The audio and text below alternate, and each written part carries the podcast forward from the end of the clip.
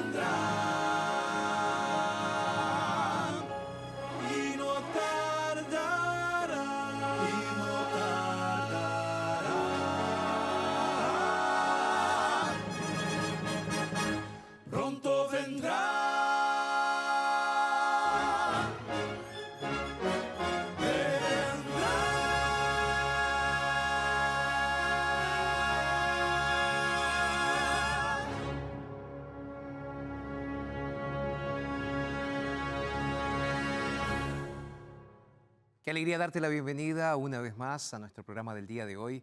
Estoy súper feliz de que puedas estar con nosotros ahí donde te encuentras, en distintas partes de América Latina, recibiendo la señal de la TV Nuevo Tiempo, de la radio Nuevo Tiempo. Gracias a las personas que nos escriben a través de las redes sociales, agradeciendo por los temas, por los asuntos que venimos tocando en estos últimos programas. Hoy quiero desafiarte a pensar comenzando con algunas, quién sabe, definiciones o preguntas. Tómalos como tú quieras, ¿no? Pero vamos, vamos a pensar, si cuando alguien muere, no queda alma ni espíritu que, que quede vagando por ahí. Si como dice la Biblia, la persona cuando muere está como dormida, esperando la venida de Jesús y el día de la resurrección. Entonces, ¿cómo podemos explicar la aparición de espíritus, las curaciones milagrosas y esas cartas psicografiadas que mediums escriben, inclusive libros también. Hoy quiero charlar un poco co- contigo sobre ese asunto. Y sabes, a mí me gustaría que en este día podamos ver a través de la palabra de Dios qué significa todo esto.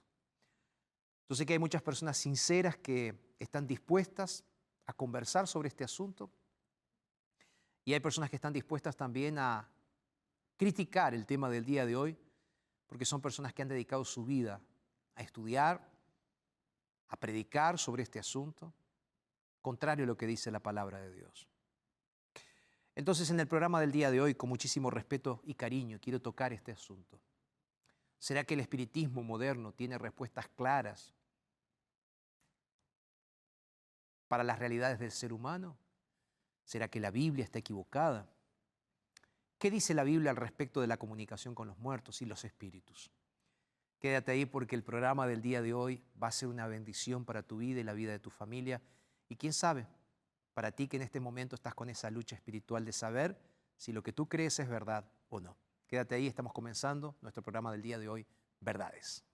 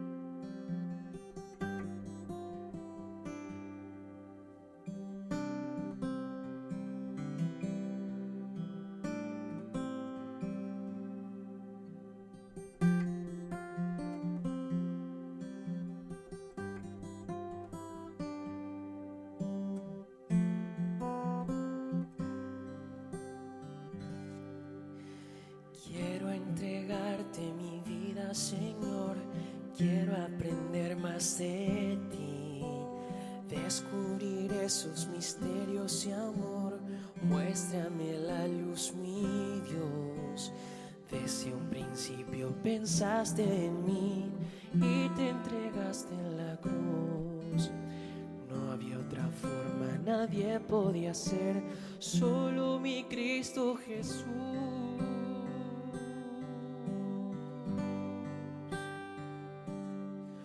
Un evangelio nació allí. El mensaje se hizo persona, este mundo vino a redimir. El Dios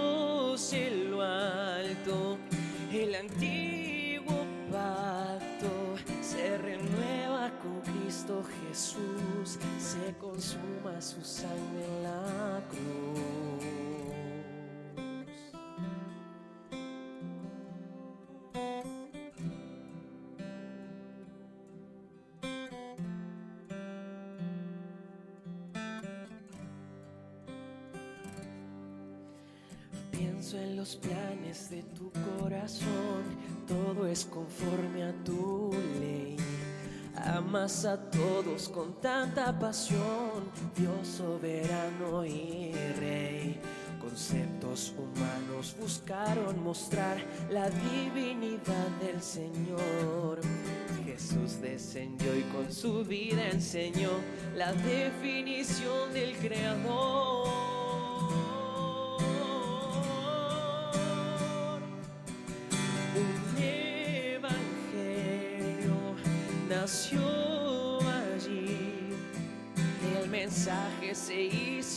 Persona, a este mundo vino a redimir.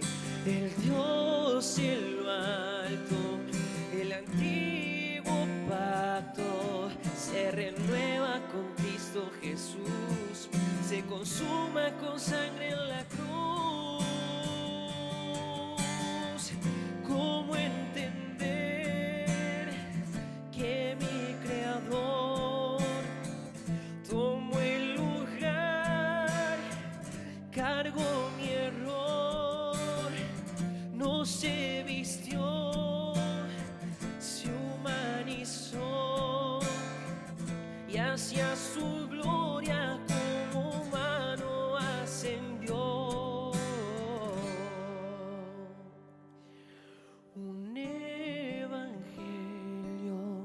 nació allí.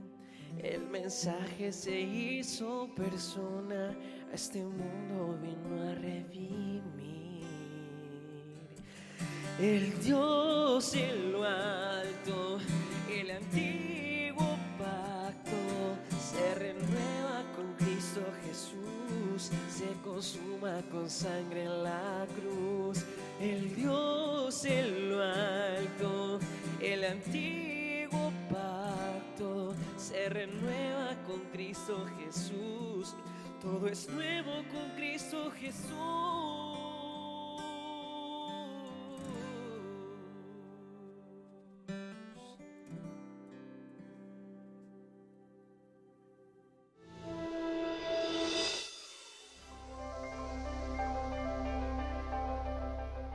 Mi primer contacto con una religión en sí, con una iglesia, con una denominación cristiana, fue exactamente en mi infancia. Mi mamá en esa época era católica, tenía un amigo que también era católico, entonces algunas veces iba a la misa para poder acompañarlos, tanto a mi mamá como también a mi amigo que se congregaban en la misa.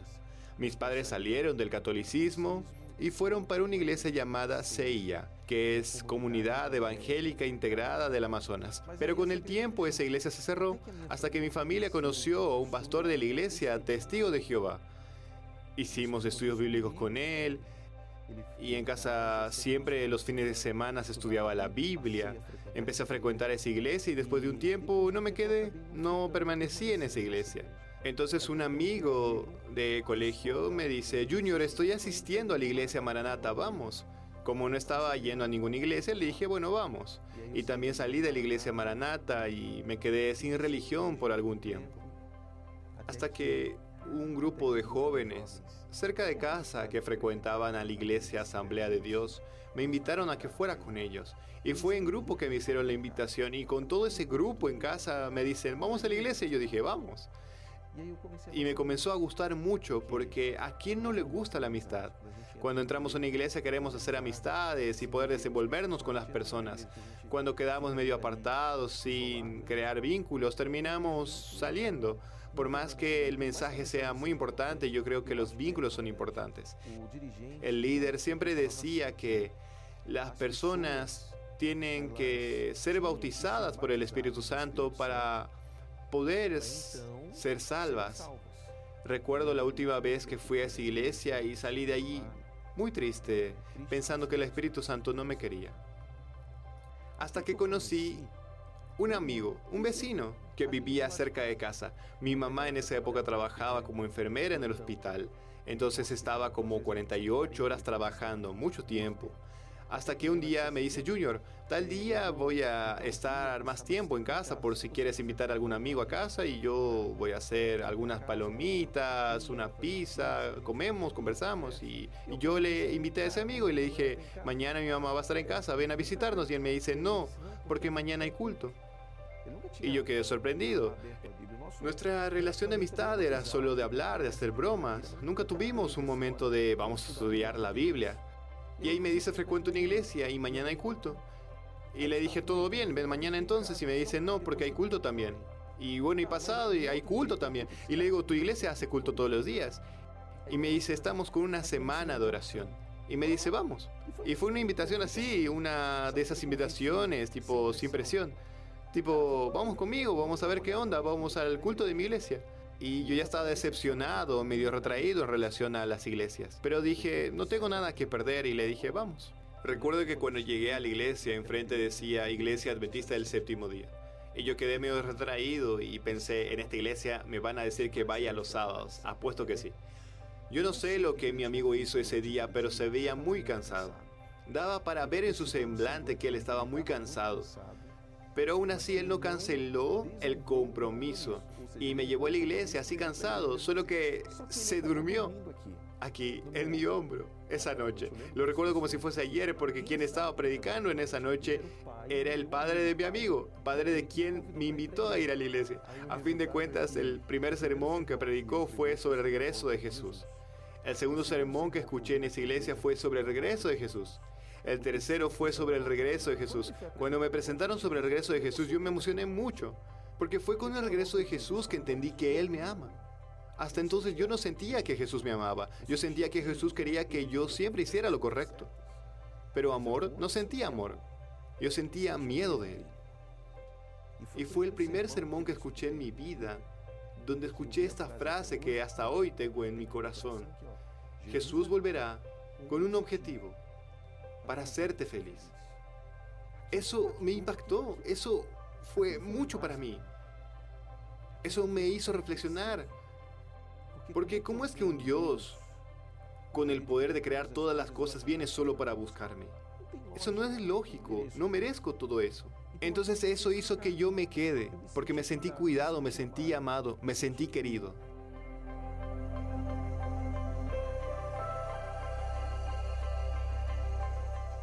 Tengo la certeza de que alguien que está viendo este programa tal vez ya pasó por la situación de haber escuchado un sermón entero, una predicación entera y parece que ese mensaje no le dijo nada.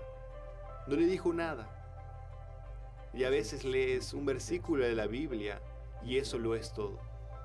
Ese versículo transformó tu día. Hoy quiero hablar con esa persona que se está congregando en cualquier denominación independientemente de la placa. Estudia la Biblia, porque tiene cosas que solo vas a encontrar ahí.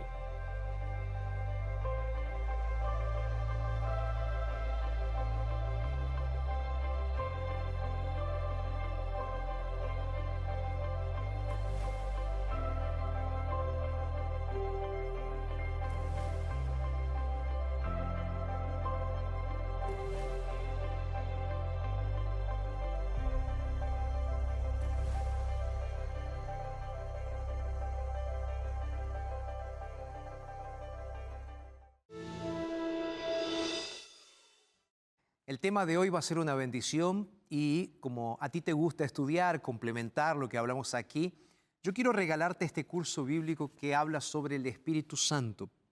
¿Por qué, pastor, estás ofreciendo un curso sobre el Espíritu Santo? Porque hoy vamos a hablar de espíritus. Hoy vamos a hablar de lo que dice la Biblia en relación con la comunicación con los muertos. Pero también necesitamos entender que podemos comunicarnos con un espíritu. Ese espíritu es el Espíritu Divino de Dios, que es una persona de la Trinidad. Y tú puedes comenzar a entender un poco más sobre este asunto a través de este curso bíblico que hoy quiero regalarte. Para que lo veas un poquito más de cerca, te lo muestro ahí en tu pantalla, en la comodidad de tu casa. Es el curso bíblico gratuito El Espíritu Santo.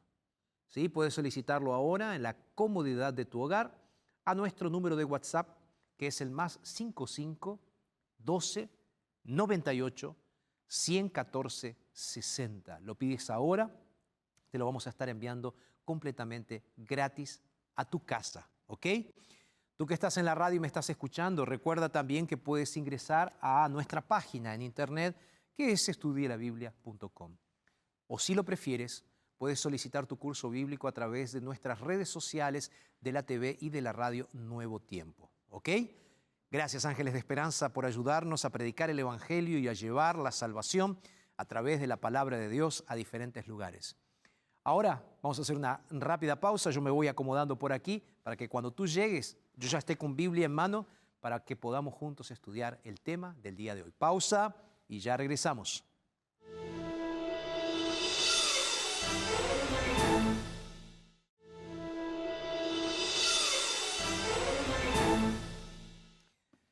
Y aquí seguimos entonces, como te decía eh, antes de la pausa, estoy aquí con Biblia en mano y estaba leyendo Mateo capítulo 7, verso 21. Mateo 7, 21 y vamos a iniciar entonces el estudio de la palabra de Dios del día de hoy. Antes de leer, vamos a orar juntos. Así que ahí donde estás, si quieres en señal de reverencia, inclinar tu rostro, cerrar tus ojos y juntos vamos a conversar con Dios. Vamos a orar. Padre, muchas gracias por el privilegio que nos das de entrar delante de tu presencia para estudiar juntos la palabra en un asunto tan y tan relevante, Señor. Ahora nos ponemos en tus manos para que nos uses. Oramos en el nombre de Jesús. Amén. Mateo 7:21, palabra de Cristo Jesús, dice así, no todo el que me dice, Señor, Señor, entrará en el reino de los cielos, sino aquel que hace la voluntad de mi Padre que está en los cielos. El verso 22 dice, muchos me dirán en aquel día, Señor, no profetizamos en tu nombre, y en tu nombre echamos fuera demonios, y en tu nombre hicimos muchos milagros. Verso 23 dice, entonces les declararé, nunca los conocí, apártense de mí, hacedores de maldad. Recientemente una revista especializada presentó, presentó un artículo contundente sobre apariciones sobrenaturales, dando a entender que este tipo de cosas pueden incluso ser probadas o comprobadas científicamente. Según esta revista, hasta hace poco los mediums eran prácticamente los únicos intermediarios entre los vivos y los muertos, dice la revista, ¿no? Pero recientemente incluso los estudiosos han comenzado a incursionar en este terreno, utilizando vamos a llamar herramientas, ¿no? basadas en la física, la fonética, eh, la biometría y la tecnología digital.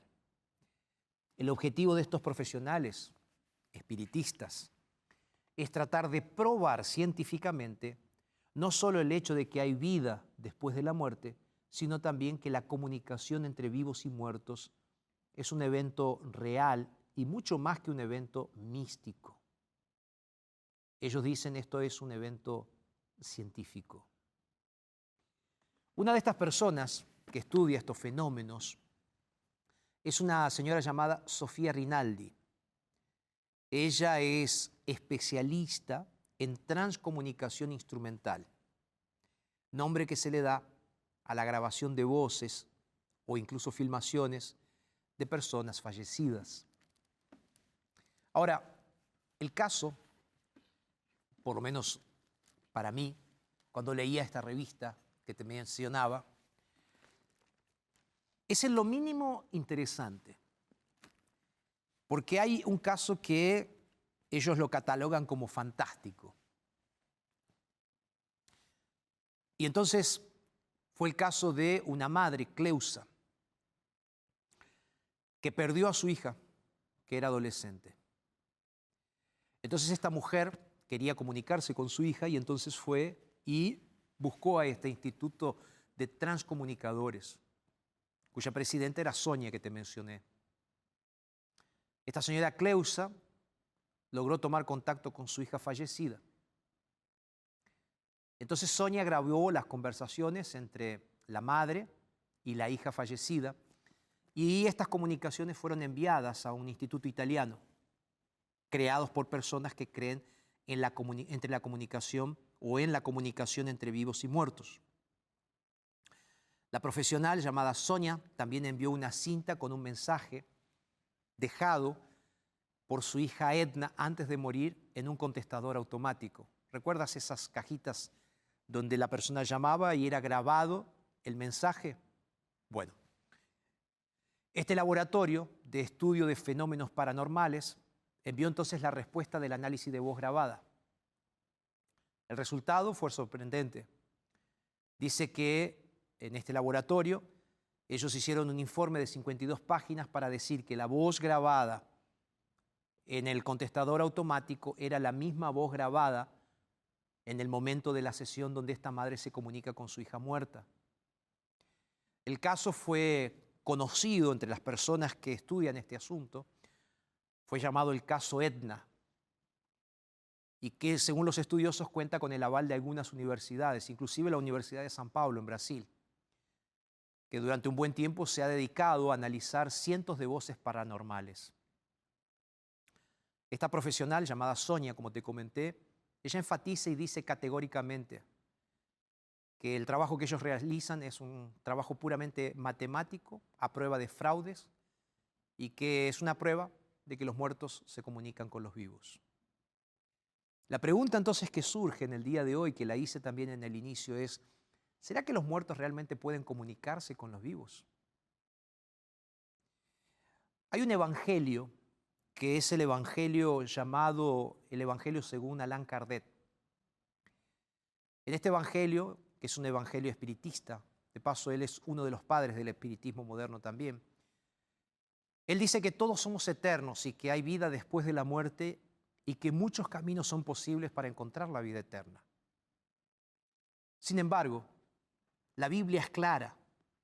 Jesús fue claro cuando inspiró a los profetas para decir, por ejemplo, en Primera de Juan capítulo 5, verso 12.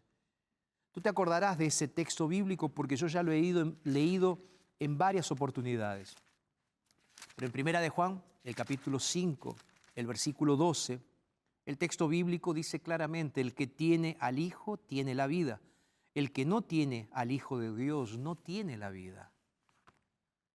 La Biblia muestra a Jesús enfáticamente diciendo, yo soy el camino, yo soy la verdad y yo soy la vida.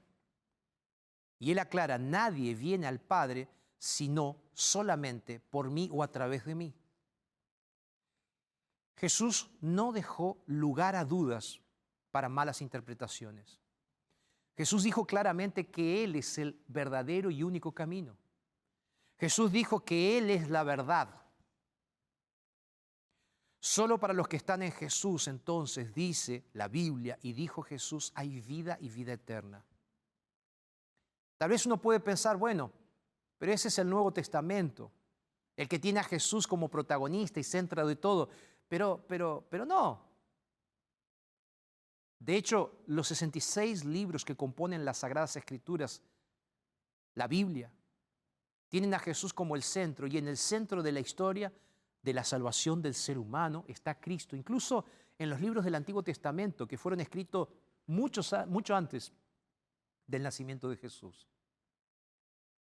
Entonces te pregunto algo, ¿alguna vez te paraste para pensar, por ejemplo, cómo Moisés que vivió en el año 1500 antes de Cristo, o podría saber él cuando escribió que Adán y Eva En algún momento ellos pecaron. Y él escribe ahí que fue sacrificado un cordero, libro de Génesis. Estoy hablando de Moisés como escritor, ¿verdad? ¿Por qué sacrificar un cordero? Para impresionar al pecador con el hecho de que Jesús vendría a morir en el lugar del pecador. ¿Cómo pudo el mismo Moisés haber construido un santuario en el desierto para que el pueblo de Israel pudiera a través de símbolos entender que solo la sangre de un cordero, el cordero de Dios, traería la verdadera salvación? O te pregunto, ¿cómo puede ser que 600 años antes del nacimiento de Jesús, el profeta Isaías pudiera haber escrito sobre la muerte de Jesús? Cuando él llega a decir así, fue rechazado, despreciado, pero aún así, él soportó el sufrimiento. Sin embargo, era el sufrimiento que tú y yo merecíamos. Aquel Cordero de Dios vino a cargar nuestro dolor, pero fue Él quien lo soportó. Él fue maltratado, pero lo soportó con humildad por nosotros. El texto de Isaías 53 es revelador porque él dice que guardó silencio como si fuese un cordero que estaba siendo llevado al matadero. ¿Te das cuenta cómo Jesús es el centro de cada libro de la Escritura, de toda la Biblia? Inclusive los profetas del Antiguo Testamento ya anunciaron el nacimiento de Jesús con cientos de años de anticipación, mucho antes de que sucediera. Es lindo ver la Biblia en su integralidad. Y cuando Cristo nació, Jesús no era simplemente un profeta más o un líder religioso o un maestro. El Evangelio según San Juan, el capítulo 1. Él nos va a decir que Jesús era Dios. El Evangelio según San Juan el capítulo 1 nos va a decir que Él existía desde la eternidad, en la eternidad pasada y en la eternidad futura. Jesús era eterno. Juan va a decir que Él es el creador de esta tierra y de todas las cosas, porque Él va a decir todas las cosas por Él fueron hechas. Y nada de Él ha sido hecho, sin Él ha sido hecho. Juan también va a decir que en el tiempo exacto Él se hizo hombre y habitó entre nosotros. Pero Jesús no es solamente el centro de la Biblia. Jesús es el centro de nuestra salvación. Y esto es lo que hace la Biblia cuando afirma en varios lugares que no hay salvación en ningún otro nombre dado a los hombres debajo del cielo, sino solamente en Jesús. Mis queridos, a lo largo del Antiguo y del Nuevo Testamento, Jesús es el Dios que eligió crearnos libres.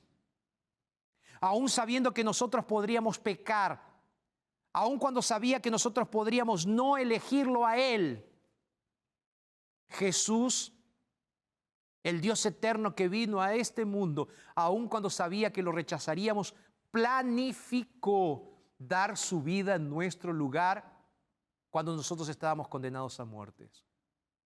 ¿No es maravilloso? ¿No es maravilloso saber que Jesús es el Dios que llegado el momento dejó su vida perfecta y se hizo hombre para pagar tu deuda y mi deuda? Para mí es maravilloso esto. Jesús es el Dios que resucitó. Aquel Dios que retomó su propia vida, su propio cuerpo. Y como dice el texto bíblico del libro de Hechos, Él ascendió a los cielos. Y mis queridos, finalmente Jesús es el Dios que prometió volver por nosotros. Cuando fue llevado al cielo, los ángeles se aparecieron a aquellos que estaban mirando aquella escena, Jesús estaba siendo llevado. Y dos ángeles se les aparecieron. Y recuerdas esas palabras cuando los ángeles le dicen, varones galileos, hombres de Dios, que están mirando al cielo? Es este mismo Jesús que ustedes están viendo hoy yéndose al cielo, este Jesús que ha sido tomado de vosotros al cielo, así va a volver, como lo están viendo hoy irse al cielo. Léelo después, Hechos capítulo 1. Ahora, mis queridos, inclusive el mismo Jesús, en el libro de Apocalipsis, Él va a decir, he aquí que yo vengo con las nubes y he aquí que yo vengo sin demora, va a decir. En varias ocasiones Él va a repetir la misma frase. Es decir, mientras que la autoayuda, las falsas religiones y el espiritismo moderno dicen, mírate a ti mismo, porque la solución está en ti, el crecimiento está en ti. La Biblia va a contramano de todo el mundo, dice la salvación está fuera de ti. La Biblia dice, no mires para ti mismo, porque vas a ver basura, mugre. La Biblia dice, mira al Cordero, mira a Jesús, aquel que salva al mundo del pecado. La Biblia dice, solo puedes entregar tu vida a Jesús, porque cuando Él regrese, solamente en ese momento, Él podrá, podrá darte vida eterna. Y este es un punto fundamental. Tú ya sabes que la Biblia habla de resurrección, ¿no? Ya he hablado sobre este asunto en otras oportunidades. Entonces piensa conmigo, tú que eres inteligente. Piensa conmigo. Si todos ya estuvieran en el cielo o reencarnados o en esferas celestiales, como otros dicen, ¿a quién va a resucitar Jesús? ¿Por qué una resurrección? Es ilógico, es contradictorio. Ah, claro, pero no, me, no, no, creas que me olvidé sobre la pregunta que hice en el inicio. ¿Cómo podemos explicar entonces esos hechos sobrenaturales o paranormales que estábamos explicando en el inicio? Que en realidad estábamos contando lo que otros piensan. ¿Cómo podemos explicar esos espíritus que en teoría se comunican con los vivos? ¿Cómo se explican tantas cosas que ahora incluso se dicen que están científicamente comprobadas? Mis queridos, Vamos entonces a seguir con el razonamiento, ¿te parece? Para poder responder entonces a las preguntas. Primero, ya no hay duda de que la Biblia presenta a Jesús como el único camino para ser eterno, ¿sí o no? O sea, la vida eterna es solo a través de Jesús. Entonces, si tú quieres ser eterno, es solo a través de Cristo. Entonces ahora vale la pena aprender cada detalle de su vida. Necesitamos ver qué es lo que dijo Jesús. ¿Qué dijo Jesús acerca del juicio? Porque ese va a ser el día en que se va a definir quién va a tener vida eterna y quién va a perderse. ¿Te acuerdas lo que leí en Mateo capítulo 7, verso 21 al 23, cuando inicié el programa? ¿Te acuerdas? ¿Te acuerdas que Jesús decía, no todo el que me dice, Señor, Señor, entrará en el reino de los cielos? ¿Te acuerdas? ¿Quién va a entrar en el reino de los cielos entonces? ¿Quién? Jesús lo dijo. Aquel que hace la voluntad de mi Padre, que está en los cielos. Ahora, si prestaste atención a lo que leí en el inicio, también vas a ver que Jesús dice, muchos en aquel día me van a decir, Señor, Jesús, no, no, no profetizamos en tu nombre. En tu nombre no echamos fuera demonios. En tu nombre no hicimos muchos milagros, Señor. Las palabras de Jesús fueron claras. Recuerda, lo leí en el texto bíblico. Jesús les va a decir, nunca los conocí, no sé quiénes son. Apártense de mí, hacedores de iniquidad, hacedores de maldad. Prestaste atención que la lista que es presentada aquí son listas de buenas obras o buenas intenciones. Vamos. Profetizar, buenísimo. Expulsar demonios, fantástico hacer milagros, sensacional, curar enfermos, maravilloso. Y todo esto en el nombre de Jesús, según lo que dice Jesús allí. Ahora, ¿cómo llama esto Jesús? Iniquidad. Pastor, ¿qué significa la palabra iniquidad? Porque no es una palabra que usamos demasiado hoy en nuestro vocabulario normal. Pecado. ¿Cómo? ¿Cómo, pastor? No entendí si profetizar, si sanar, si curar, si echar demonios, ese es fantástico. Entonces, ¿Cómo que es pecado? ¿Cómo que Jesús dice que no hicieron eso? ¿Cómo? Bueno, lo que en realidad Jesús quiere decir es que podemos estar pensando de que estamos haciendo el bien, pero no estamos haciendo el bien. Me explico mejor. De nada sirve curar a una persona y hacerle el bien si estás enseñando un camino equivocado hacia la eternidad. ¿Quieres que repita? Te repito entonces. De nada sirve curar a una persona y hacerle el bien si le estás enseñando un camino equivocado hacia la eternidad. Hacer el bien solo tiene sentido para Dios si le enseñas a la gente a caminar en el camino correcto. De lo contrario, le estarás haciendo perder la eternidad. Y hacerles perder la eternidad es hacerles perder la vida eterna. ¿De qué sirve salvar una vida y perder la vida eterna? dijo Jesús. ¿De qué sirve ganar el mundo si pierdo la vida eterna? ¿Qué es la vida eterna? ¿O cómo alcanzarla? Jesús lo dijo claramente. Evangelio según San Juan capítulo 17. ¿Te acuerdas cuando dijo, esta es la vida eterna? Él estaba orando, estaba conversando con Dios. Y él dice, esta es la vida eterna, Señor, que te conozcan a ti. La vida eterna es aceptar a Jesús como tu Dios y como tu Salvador personal. Jesús está diciendo de que si haces el bien, pero tú no le explicas a la persona la realidad de la salvación en Cristo, si no le explicas a las personas que solamente hay salvación en Jesús, tú estás haciendo las cosas de forma equivocada. Seguramente estarás entre el grupo de las personas que están pensando, pero bueno, ¿cómo el Señor va a decir a un grupo de personas que hizo el bien, apártate de mí, hacedor de iniquidad, hacedor de maldad?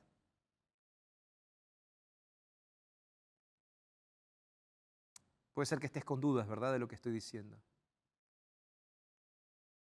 Y tú puedes seguir pensando que personas buenas, de buen corazón, que solo ayudan a los demás, que tienen mucho poder.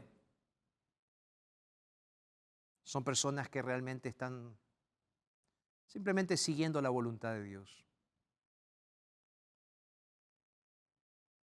Pero ¿será que es así? Yo te voy a mostrar la respuesta definitiva de la Biblia en relación con esto. Pero antes de repasar los textos de la Biblia, que dan respuestas a estas preguntas que estamos haciéndonos. Es bueno que te preguntes si realmente quieres saber la verdad. Sí. Porque la verdad puede ser muy dura cuando es diferente. Cuando no pensamos lo mismo que nos están diciendo. Sabes, a algunos les gusta ser como el avestruz esconden la cabeza en el suelo cuando están en peligros para no ver lo que va a suceder. Solo la cabeza esconden en el suelo. Puede ser que la verdad duele un poco, pero, sabes, la verdad siempre libera. La verdad siempre libera a aquellos que creen en la verdad. Recuerda lo que dijo Jesús. Conoceréis la verdad y la verdad los hará libres. Quiero mirarte a los ojos y hablar de corazón a corazón. Tú sabes que siempre aquí en este programa hablo con mucho amor, con mucho cariño, pero también con mucho énfasis. Porque creo en aquello que predico, en aquello que hablo, que digo. Y quiero que estés seguro que hoy voy a decir esto con muchísimo cariño también.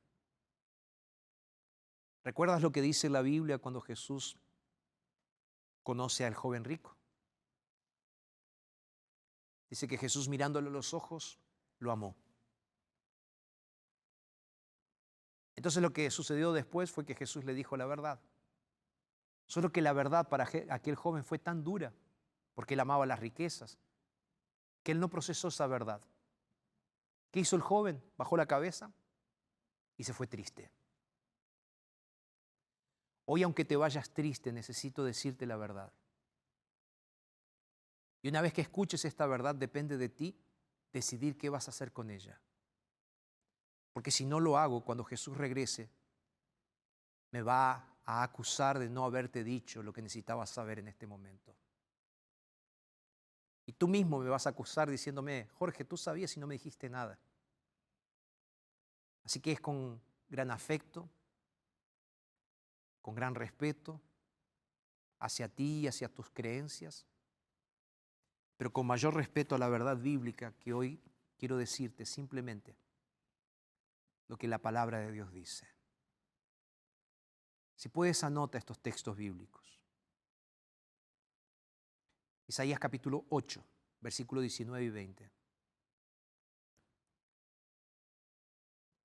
Dice el texto bíblico que cuando alguien te pida que consultes a divinos o mediums que susurran y hablan en voz baja, estas personas van a decir, necesitamos recibir mensajes de los espíritus, necesitamos consultar a los muertos en nombre de los vivos.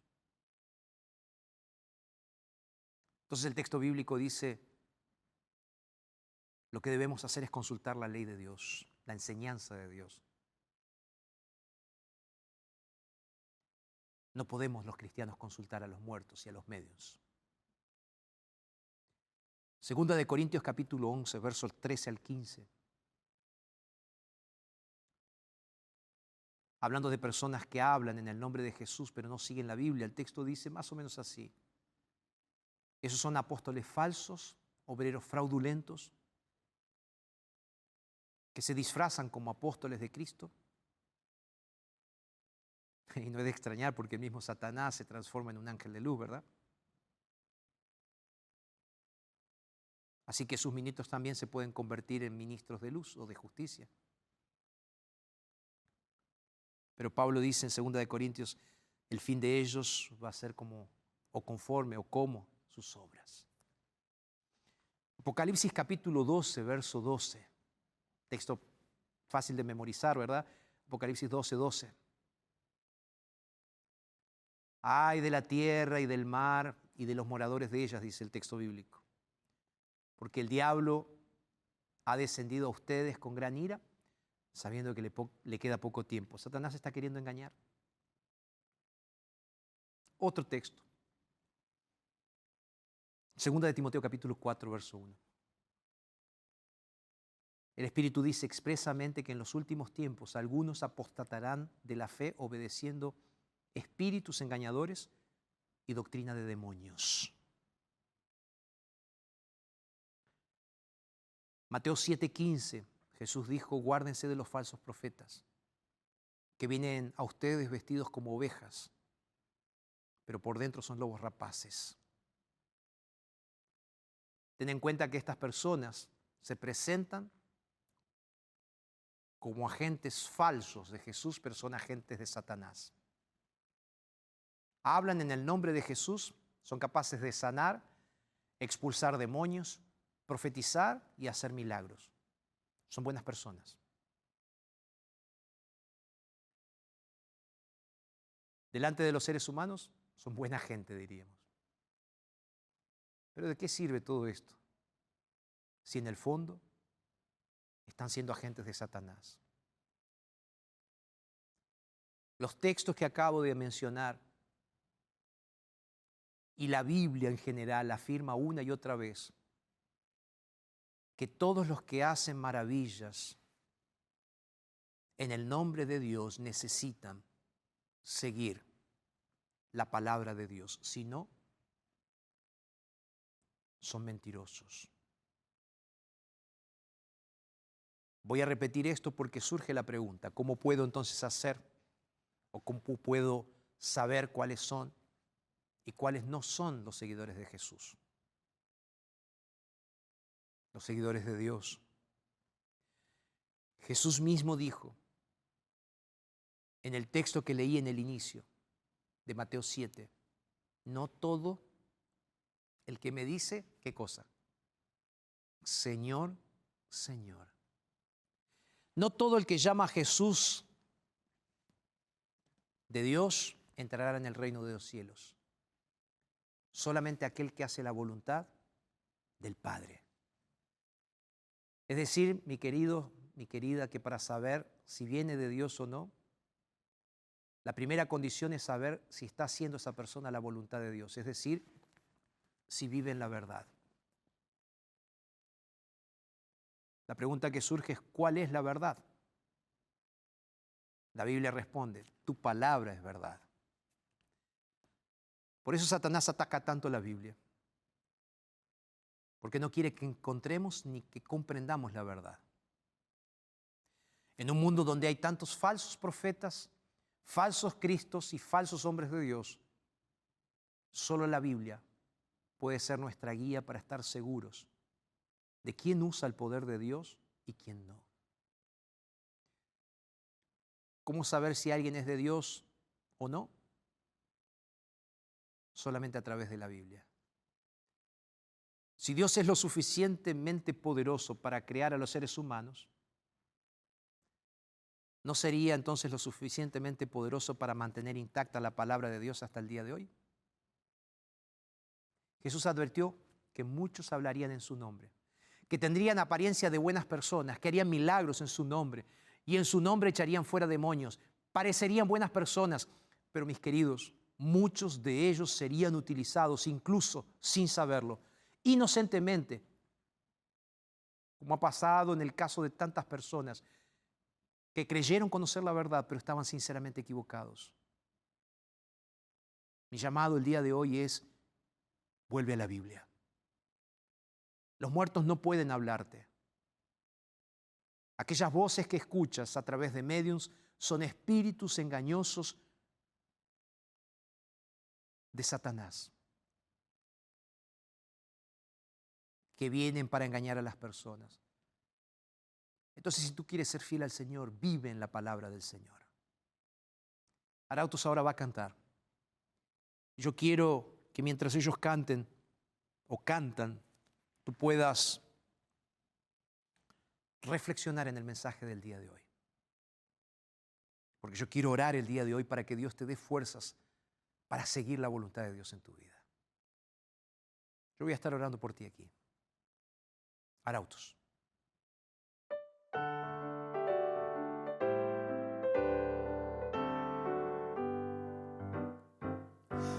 Aunque en esta vida no tengo riquezas, sé que allá la gloria tengo mi mansión.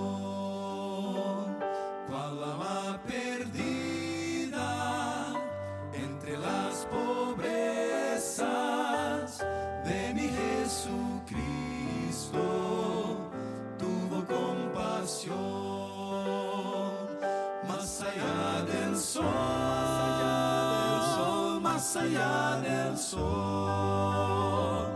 Yo tengo lugar, hogar, mi hogar, más allá del sol. Más allá del sol, Más allá del sol, más allá del sol, más allá del sol, yo tengo lugar, lugar, medio hogar, más allá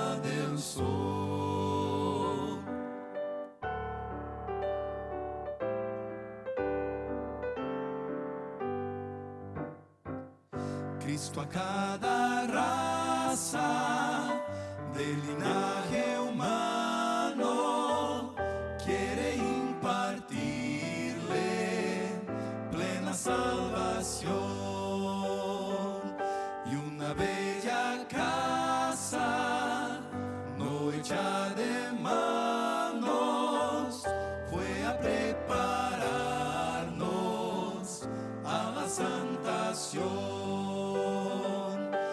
más allá del sol, más allá del sol, más allá del sol. Yo tengo lugar, lugar, bello hogar, más allá del sol. más allá del sol, Más allá del sol, más allá del sol. más allá del sol. Yo tengo lugar, lugar, bello hogar. Más allá del sol.